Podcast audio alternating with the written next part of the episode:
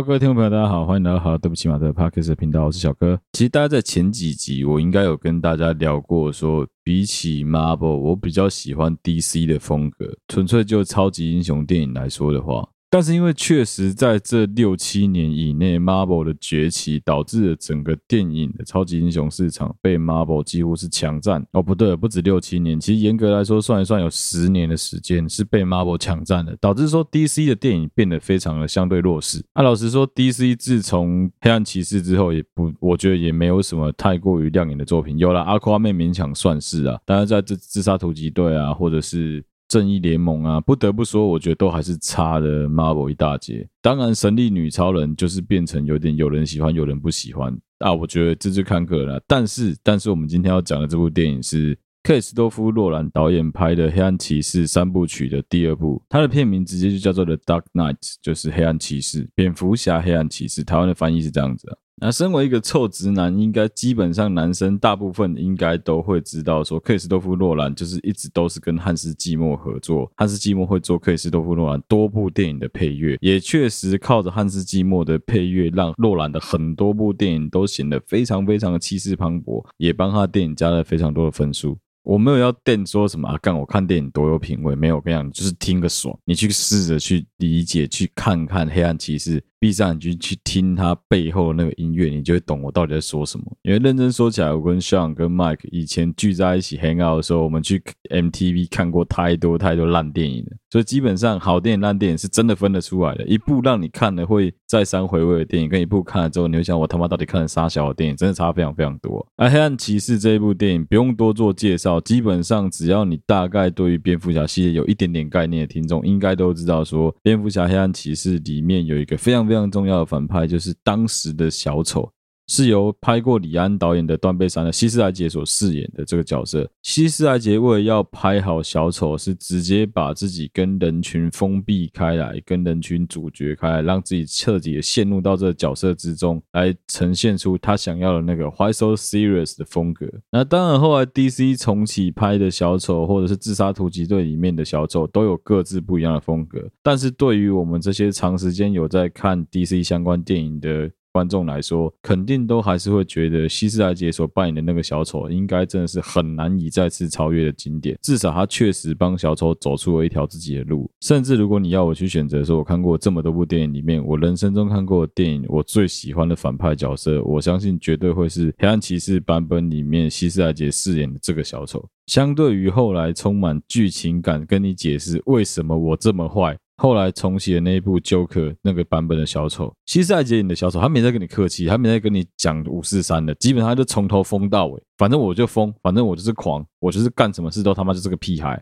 所到之处，我就是要搞捣乱，我就是要弄翻整个高谭市，我就是要搞到蝙蝠侠出来。他的那个。纯粹的邪恶会让你非常非常的欣赏，会让你去觉得说，干这个人怎么可以这么给小？你会很想看他下一步到底会怎么做。希斯莱杰饰演的这一个小丑，在他的每一个举手投足的动作里面、表情里面，你都可以很强烈的去感受到说，哇，这个人真的很贱，妈，这个人真的很坏。其中一个最经典的场景，当然是小丑因为剧情需要，必须要炸掉某一栋医院的大楼那个场面。希斯莱杰这个演员拿着一个疑似是炸弹引爆遥控器的一个道具，他在那边按按按，但是因为可能道具爆破组他们没有办法配合得很好，timing 点没抓好，所以导致小丑其实在第一次希斯莱杰这个角色在第一次按那个按钮的时候是没有任何反应的。那是一个一镜到底的镜头，因为那是一个非常非常大的大爆破。如果依照常理来说，依照拍电影的逻辑来说，那就是一个失败的镜头，应该就是导演要直接喊卡，一切要重来，诺兰应该要重 C，不论是骂制片也好。好骂所有的工作人员也好，骂道具组、骂爆破组也好，那个画面照理来说是要重拍的，但是并没有。诺兰选择的是 continuous 继续那颗镜头，他想要看看希斯莱杰会怎么表现。希斯莱杰这个演员多敬业，他的表现也确实没有让人家失望。他就是直接让你知道我有多疯，我有多投入到小丑这个角色里面。他故意去做的那个动作，去再多压两下那个按钮，在那边哒哒，哎干，怎么没有？怎么没有按？怎么没有爆？他的那个反应，他那个表情是很真实的。后来突然间，哎，道具组可能对上了，突然间后面的医院背景爆炸了，他的那个惊吓、那个疯狂的感觉也是真实的。他的因为惊吓转成兴奋那个情绪，会让观众非常非常的投入到小丑这个角色，你就会感觉他说，干这个人真的很坏，他真的很贱啊！你也不会有一种哦，他坏的很不合理，这个一点逻辑都没有，他怎么可以这么坏？的那种感觉没有，你就会觉得哦，这一切都很顺理成章。这个角色就是坏，这个角色就是应该这么剪。其实不只是希斯莱杰这个角色在这部电影里面非常的重要，包括男主角克里斯汀贝尔演的版本的蝙蝠侠，包括摩根费里曼演的阿福，包括安海瑟薇后来在第三部曲出场的猫女，你都会有一种很强烈的感觉，是干这些角色真的是选的超级好，诶，就真的会有一种。集结了好莱坞当时能够选到最适合的角色，拍出来一部最棒的电影的感觉。这部电影同时也是蝙蝠侠系列电影里面唯一一部入选美国流行文化遗产的电影。你就知道这一部电影在整个美国的文化圈、在流行文化圈、在 DC、在漫威这个超级英雄电影里面的地位有多崇高了。简单讲，漫威因为被迪士尼收购的关系，它还是有一些包袱在，它没有办法拍得太过于黑暗、太过于血腥、太过于暴力。因为漫威它毕竟还是必须要有一点点青少年取向。可是相对而言，蝙蝠侠在刻画各方面的人性啊、各个场面的时候，它可以比较没有顾虑的去做这一件事情。我觉得就相对拍的会非常的好。好，我知道前面有些听众之前就有在讲说，干啊，怎么会小哥突然间不介绍电影了？啊，这不就来了吗？干，还是嘴一下好不好？就乖乖介绍一部我真的非常非常推荐大家看的，我自己心目中超级英雄电影类型的第一名《黑暗骑士》给大家。啊、因为《黑暗骑士》三部曲，它总共有三部啊。其实你可以连贯着看啊，三部曲都蛮好看的。从头到尾这样看完，以时间轴来看的话，我觉得都非常非常的好看。有兴趣的听众可以去找来把这三部曲看完。如果你真的没时间的话，可以只看《黑暗骑士》的第二部曲，就是《蝙蝠侠：黑暗骑士》，非常值得你花时间把它看完，就会听得懂我讲的意思。你也可以理解说，干西赛杰这角色怎么可以这么帅？克里斯多夫·洛兰版本的蝙蝠侠：黑暗骑士推荐给大家。好，接下来要跟大家聊聊本周我到底做了哪些事情。这个礼拜基本上最重要的一件事就是终于把婚纱拍完啦。反正基本上对于一般女孩子的梦幻婚礼想象套组里面，一定会有婚纱嘛，对不对？最基本的婚纱，华丽的婚礼会场。老公求婚的时候的钻戒，最后一个就是超屌的蜜月旅行，这四个要素是缺一不可吧？那其中我们今天就是完成了婚纱拍摄的部分。老实说，我觉得婚纱拍摄比我想象中的要不累一些啦，因为其实我从蛮多朋友身上听到了蛮多的经验，都是干拍婚纱超级累。那为什么我们相对来说拍婚纱没有这么累呢？今天就是要来跟大家分享这个原因。你知道为什么吗？因为我们是在棚内拍摄婚纱。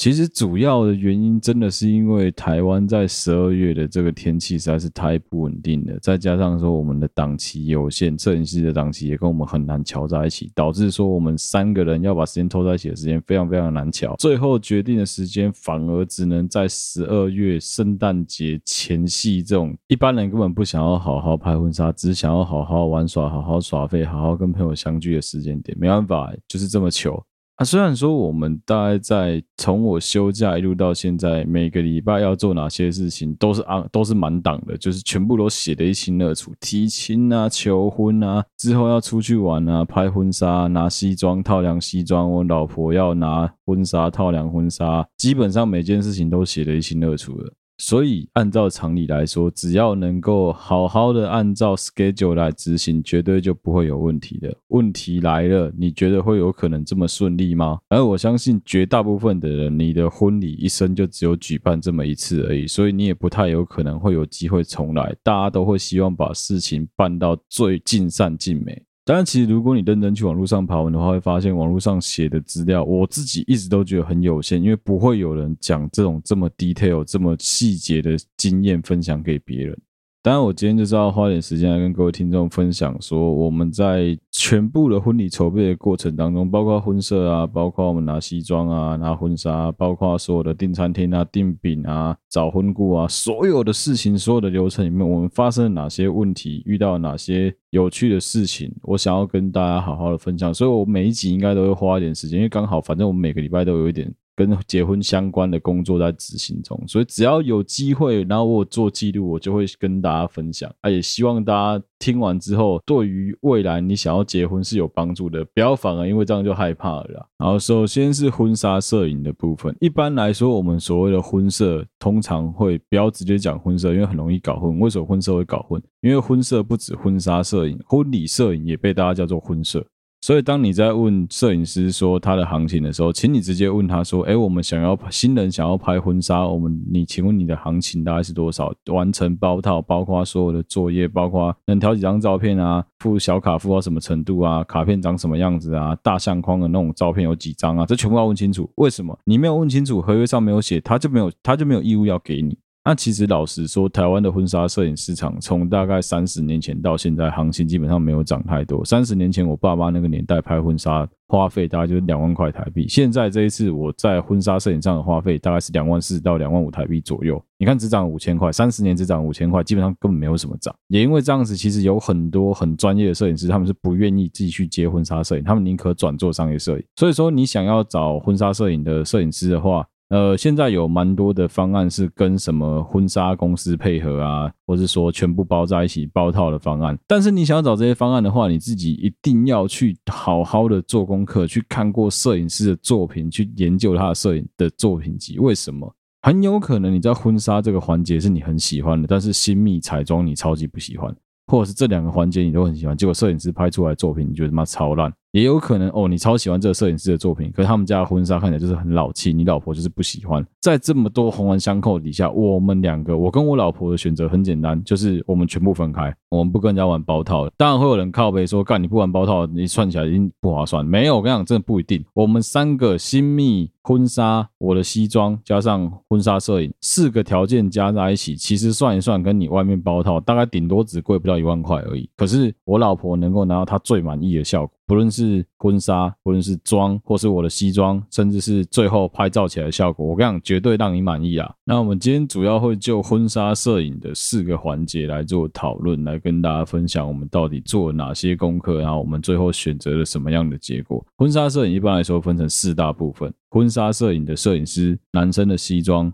女生的礼服，还有一位到两位的新娘秘书。简单来说，就是服装、妆发、摄影这三大块。那我先讲最单纯的，好了，我先讲最单纯的男生的西装。为什么会说我西装相对最单纯？因为其实男生你没有什么好挑的，干你要挑啥小？整个婚礼最重要是你老婆，好不好？男生的确也是婚礼的主角之一，但是你要记得，婚礼最重要一定是你老婆，你就是好好的配合她，把整个婚礼顺顺利利，好好的把它做完，这样就够了。老婆的主场就是你的主场，只要老婆的气场够旺盛的话，你就可以过得下半辈子一整无忧，这样就对了，不要再多想，OK？好，先来讲男生的西装。我的西装很简单，我的西装就是找直接跟婚纱摄影的团队合作的一间西装公司。啊，基本上服装都分成两个类型，一个是定制，一个是租借。男生的定制绝对比女生便宜一些，女生的随便定制一套婚纱绝对都是干，就是没有几万块跑不掉的啊。但是相对于婚纱，很有可能这一辈子就穿这么一次，之后他比较没有机会穿。男生的西装其实很有机会再多穿几次的。所以其实如果预算足够的话，我是蛮建议男生可以去定制一套到两套西装的啦。啊，至于要什么颜色，要什么款式，你自己跟老婆跟家人讨论好，或是你自己有想法就已经足够了。我的话是定制两套西装，一套是含马甲含全部配件，一套是只有西装外套跟裤子，就是一般正常的西装。马甲就是那个台湾大车队啊，还有客运司机的那件背心，那个叫马甲。然后因为时间上很赶嘛，我从休假到现在，你要定制西装到拿到，至少要花两个月的时间，一个一个半月到两个月的时间，我基本上不可能拿到。那我要拍照怎么办？很简单，婚纱公司那边都可以让你租借，它可以简单的先按照你所需要的版型来做一个比较暴力的，用缝缝线的方式，用车线的方式把它车起来、缝起来，变成一个适合你的身形的一个西装的样样板。那试西装的时候，我有两个经验可以跟大家分享。第一个是我非常建议，如果在情况允许，你老婆不用工作的情况下，最好一定要把老婆带到现场去。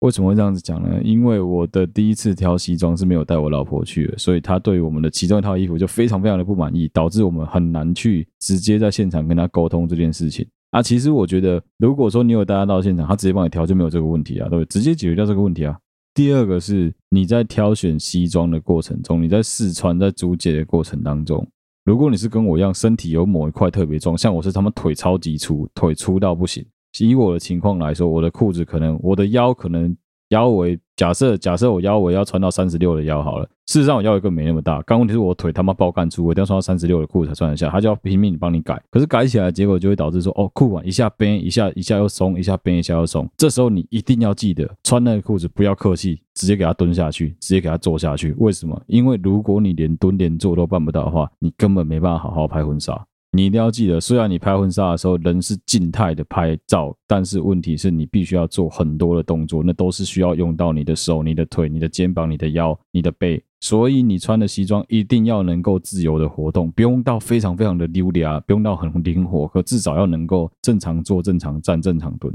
否则的话，这套西装就不合格，就应该要换，应该要改。千万不要去屈就任何的还可以，这里一定要切记，你要结婚绝对不能有任何的还可以就好。结婚就只有一次而已，就要做就把它做到最好，不然就不要做。我的想法就是这样，除非说你有预算上的考量，不然真的不要去屈就，不要去将就，不要去还可以。最后一个是你在挑婚纱的过程当中，协助你们挑婚纱的那个助理也好，业务也好，裁缝也好，甚至是在协助你们一起挑婚纱的摄影师，你都要记得。不要只听他们的意见，一定要问问你老婆，问问你朋友，还要问问你自己，你有什么想法？挑这种类型的衣服很容易会眼盲，因为你必须要一口气连换可能十套不一样的西装，十套、二十套以上的婚纱，每一套都一定要拍照拍下来，之后再做慢慢的挑选。那其实挑选方式也很简单，这是我们在挑戒指的时候学到的挑选方式啊。我先跟大家讲我们是怎么挑的。简单来说就是，你假设拍了十组照片之后，把那十组照片摊开来。两组两组两组做比较，就很像是在打篮球赛的淘汰赛一样，单淘汰赛去做比较之后，两个二选一，二选一，二选一，不喜欢的淘汰，喜欢的留着，不要有败部复活，就一次。接下来再把五个拿出来再比一次，就其中一个是种子嘛，再比。比到最后留下来那个就是你最喜欢的，这样就够了。除非说你要复选，你可能要选两套、选三套，那就是五套里面再全部拿出来比，挑掉你不要的，这样子的挑选出会比较快，才不会让你自己很没有头绪的，不知道说到底要挑什么比较好。我没有想到光是男生西装我就可以讲这么长一段时间，我以为男生西装一下就可以讲完了。女生的婚纱还有女生的妆发的部分，我觉得等之后有时间，我找我老婆一起来录一集，跟大家分享，她会比较清楚。我先讲我自己观察，侧面观察她的做法，因为我相信不是每一个新娘都有办法跟我老婆一样这么的有想法，这么的已经知道自己要什么。我相信有很多新人是还不知道自己要什么的。这时候非常重要一件事就是疯狂的做功课，一直去看人家的作品集，多看多观察，去网络上一直疯狂的爬文，每天都看。你只要看久，你一定会知道说你适合什么风格、什么系的妆感。因为如果你自己都不愿意去花时间来做爬文啊，去做就是你大概去了解一下你到底适合什么样的发型，到底适合什么样的妆感的话。会导致你在跟设计师，或是你在跟他们的工作人员、跟造型师、跟新密、跟婚顾那边花非常非常多的时间去讨论，说啊，我觉得这个也可以，公主头也不错，辫子头也不错，包包头也不错啊，什么头都好啊，日系的妆也好，韩系的妆也好，欧美系的妆也好，哦，睫毛感觉浓一点也可以，淡一点也可以，干，那你就啥小都可以干，你就要把新秘弄死，是不是？最后弄起来又啊，这个太浮夸啊，这个不够浮夸啊，我想移花一点啊，这个太像酒店妆。你会有很多很多的想法，其实你明明就有想法，但你因为你没有花时间去做功课，就会导致你在最后面的时候，光是为了要花时间跟新密沟通，浪费了大量的时间在那里。哦，另外一个我自己侧面看到关于新密很重要的一件事情是，这个新密必须要愿意花时间跟你沟通，所以新密真的不是找越大牌的越好，有时候新密是要找愿意跟你沟通的比较重要。我也是前几天新密坐我们的车，我在车上跟新密跟我老婆聊天，我才知道说，原来居然会有新密的团队是不让新人试妆的，新娘是没有办法在事前先试一次妆、试一次发来知道说自己喜欢什么样的效果。没有啦，你用屁眼想也知道，哪个新人会愿意自己的妆感、自己的外貌被人家当盲盒的啊？你怎么可能会愿意说，哎，现在盲抽哦，说不定你等下变光头哦，你愿意吗？我是觉得，如果说这个老师完全不愿意花时间跟你沟通的话，你真的大可以换角，直接换成别人就好了，不用勉强哦。即使今天你们很有可能因为预算的考量，你必须要去屈就于说，就是必须要跟他配合。我觉得你都应该要想办法把预算拉高一点，甚至是直接挑明的讲，我就是不要他，其他人来跟我沟通，能沟通的就好哦。不然还有另外一个方式啊，就很像是我们找婚社一样啊。我觉得有另外的方法，就是你找认识的，找你本来就很熟熟悉的，你知道他有在做美甲，有在做女生常做美甲、常做眉毛吗？你可以问问看你自己的美容师，他们是不是有在接新密的工作？如果有的话，你只要稍微再叠一点钱上去给人家，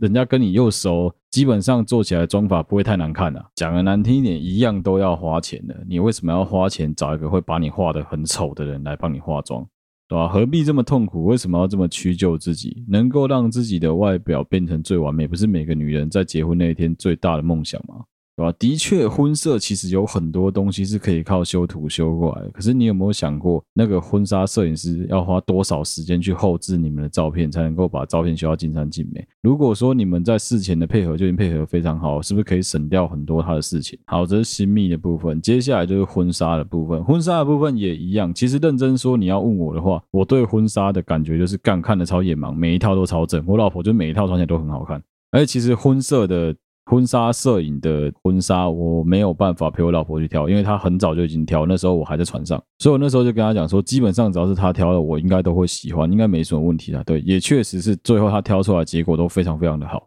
那一样啊，你要选婚纱的时候，你必须要自己花时间、长时间去爬文去做功课，就真的不要偷懒了。在这种事情上面偷懒，最后出来成果一定很可怕。一样，女生的婚纱也是需要花时间去一件一件试。是自己的身形，是自己的版型，是自己的身材适不适合的。所以一旦你选定了那几套婚纱之后，很有可能，因为你知道大部分都租婚纱嘛，租婚纱的好的好处是什么？租婚纱的好处是你可以在比较低的成本里面挑更多的婚纱来做选择，而且你可以在很短的时间里面就拿到现成品，不像是定制婚纱，必须要花可能三个月、四个月作业期才有办法拿到一套婚纱。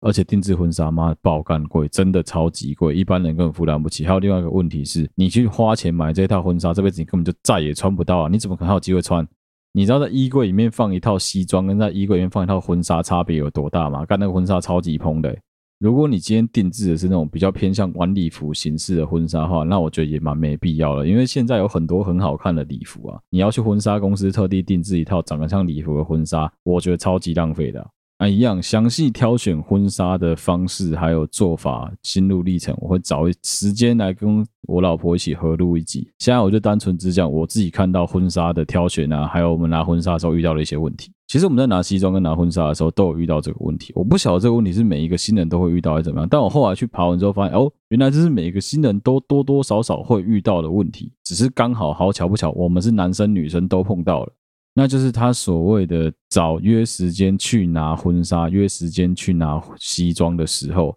并不是去了马上就可以套量，套量完之后就可以当场把东西拿走。没有，因为他们的裁缝在帮你改婚纱、改西装的时候，其实他没有真的非常的认真把你的东西缝好。为什么？因为他担心的是，如果已经把即将把停了呀，到时候你来试了又不行，干他还要再重缝，很麻烦。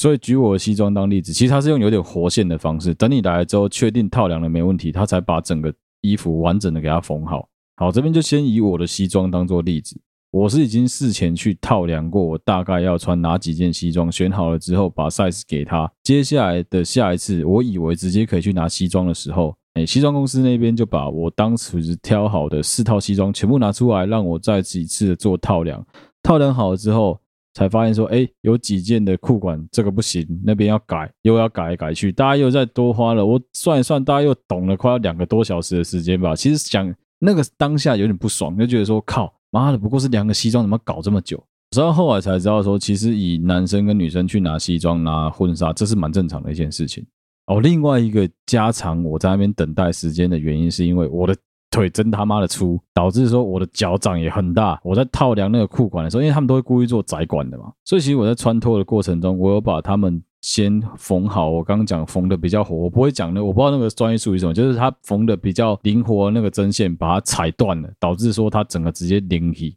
啊，因为裤管松开的关系，会导致两根裤管看起来一个是松的，一个是紧的，很难看。所以他们裁缝在现场紧急又在帮我缝，光是为了缝那个干又搞了大概快要十五分钟以上的时间。所以我们大概就在那边等了接近有快要两个半小时，就为了拿我的西装。啊，其实，在拿我的西装的前一天吧，我记得我们其实先去拿我老婆的婚纱。哇，拿我老婆的婚纱就更逗了，因为我老婆是一个身材非常好的人，她身材很标准，所以基本上只要是好看的婚纱，她套上去一定都没有什么问题。顶多就是针对一些能够修饰身形的部分做针线上的调整而已，就是拉紧一点啊，把某些地方放松一点点，就这样子就好，非常非常的简单。可是有趣的是什么？有趣的是当时他挑的其中一套白色的，比较类似像晚礼服、鱼尾的礼服吧。我印象中那一套礼服，他穿起来，当时拍照的时候穿起来很好看。可是问题是到现场去的时候，那个他胸部位置整个直接松下来，直接垮掉，后面整个背是拉不起来的。哦，所以就导致了说我老婆原本选的其中一套婚纱没办法用，因为那个已经被改到没办法再改了。就我老婆怎么穿都不行，她现场也没办法，也没办法好好改，就直接跟我老婆说很抱歉，这件没办法用。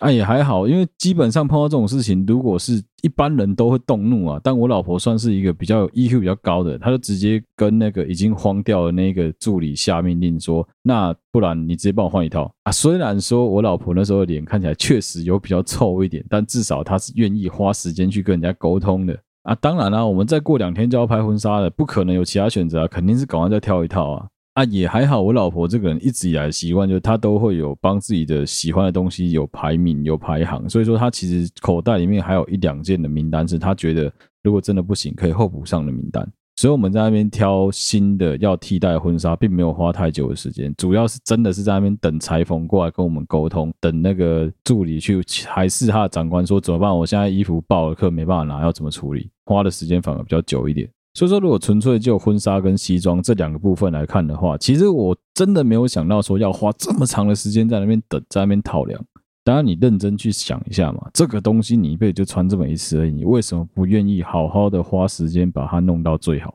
就是因为这样子的心态，所以我最后决定说啊，不行，那我就慢慢的等，反正我我有时间嘛，也是今天就是要跟你耗啦，反正无所谓，就在那边等吧。那其实老实说，也真的还好，我跟我老婆在这方面的 EQ 都蛮高的，我们不会说因为。这么一点事情的变动，其的确，老实说，如果你拿不到婚纱，干事情超级大条，我们大可以发飙，因为会有那种婚纱第一次穿可以，第二次穿不行的情况，一定是什么？基本上不用问，绝对是中间有其他新人给人家拿去穿，啊，在穿回来的过程中有坏掉，他对方没有发现，我觉得很有可能就这样子啊，啊，因为这个我们也能理解，毕竟人家是要做开店做生意的，所以说我自己当然是觉得说，好，没关系，那你就换一个给我们。但是对于新人来说，我们会有另外一方面的想法是：哇靠，你在破坏我的婚礼耶！一定会有人这样子想啊。所以我自己是觉得啊，你在婚礼的筹备过程当中，难免会因为一些不如意的事情，让你的情绪非常的激动。可是真的，拜托不要去这么生气，很多事情是可以好好沟通啊。你愿意。耐心低下头来跟人家沟通，对方会很感激你。他怎么可能不知道他老赛？他怎么可能不知道他超赛啊？当然，这种时候，如果说你还是非常的高张力的去跟他 argue 的话，最后的结果就是他干脆摆烂了。如果他摆烂怎么办？对，最后婚纱拍不成的是我们，又不是他。他就直接只要道歉啊，只要赔你个一点礼金，赔你一点红包，好像就没他的事情啊，不是吗？刚刚我们前面就讲过了嘛，我跟摄影跟我老婆，我们三个人的档期是有限的，就是只能在这个时间一定要拍好婚纱，所以我们真的没时间再拖延了。因为这样子，我老婆跟我开一个玩笑，就是哎，我叫我在这几天开车的时候不要这么怒，不要这么老是喜欢跟别人找麻烦，不要老是喜欢挑衅别人，免得到时候万一发生什么状况的话，婚纱没办法好好拍。这一集跟大家分享一下婚纱跟西装的挑选的部分。下一集再花时间来跟大家聊一聊剩下的几个元素，就包括说场地的问题啊，还有我老婆的妆发的问题。好了，因为其实婚摄这个东西啊，我可以先跟大家讲上半部啊。婚纱摄影有一个一定要考虑到的问题，就是天气，一定要考虑。为什么？因为很有可能你会跟我们一样，你只有这个时间点可以。那如果说你又想拍那种要有山要有海的景，基本上就不能考虑北部，尤其是冬天的时间，因为你没办法赌啊。你像我们就基本上赌不到啊。我老婆她超级想拍芒草的婚纱，超级想拍，可是没办法，因为就是整天都在下雨哦，还真的落龟缸的呢。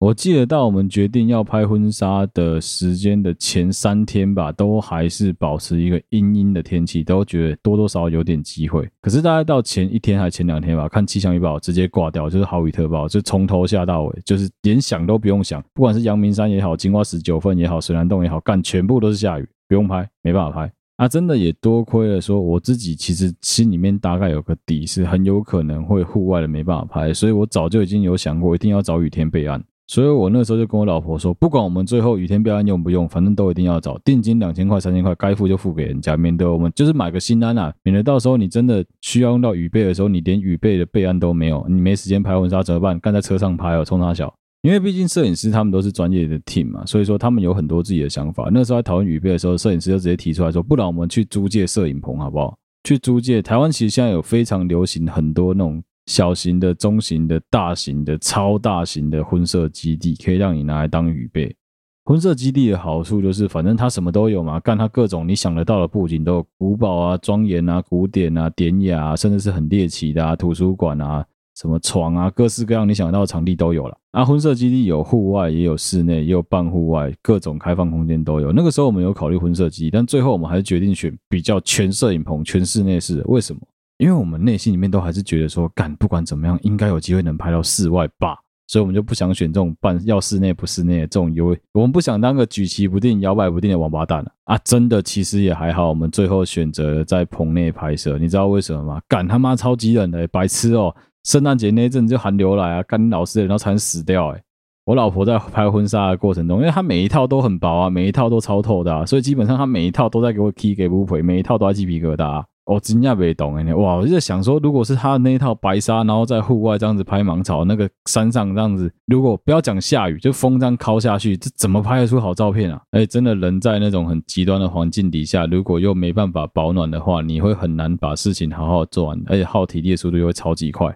对吧？所以我真的蛮庆幸我们最后选择在摄影棚棚内棚拍，而且拍出来效果，我个人觉得非常非常的好，真的是感谢我们的摄影师，感谢我们的彩妆师，也感谢我老婆。之后如果有机会的话，有机会的话啦，我没有说一定啊，有机会的话会跟大家分享一两张我们的照片，如果我老婆同意的话。啊，今天这一集就先聊到这边啦，下一集有机会我会约我老婆一起录音来讨论一下关于她是怎么挑她的妆发，怎么挑她的新秘，怎么挑她的婚纱，还有下半部会跟大家聊一聊我们在拍摄的整个过程发生的一些事情。谢谢大家收听，好，对不起我的 Podcast 的频道，我是小哥。如果你喜欢我们的频道的话，欢迎你到我们的 Facebook 粉丝专业，或者到 Instagram 去按赞、留言、追踪，有任何最新消息都会在上面发布。啊，目前一样哦，维持就是每个礼拜三的七点半上片。啊，我这阵子会找时间跟 Sean 跟 Mike 来一个公路之旅，在车上 road trip 的时候趁机录音，应该会放在特别篇。无论你使用的是哪一个 Podcast 的平台来收听我们的节目，都欢迎你在上面按赞留言，有看到我们都会做回复。谢谢大家收听，我是小哥，我们下期再见啦，拜拜。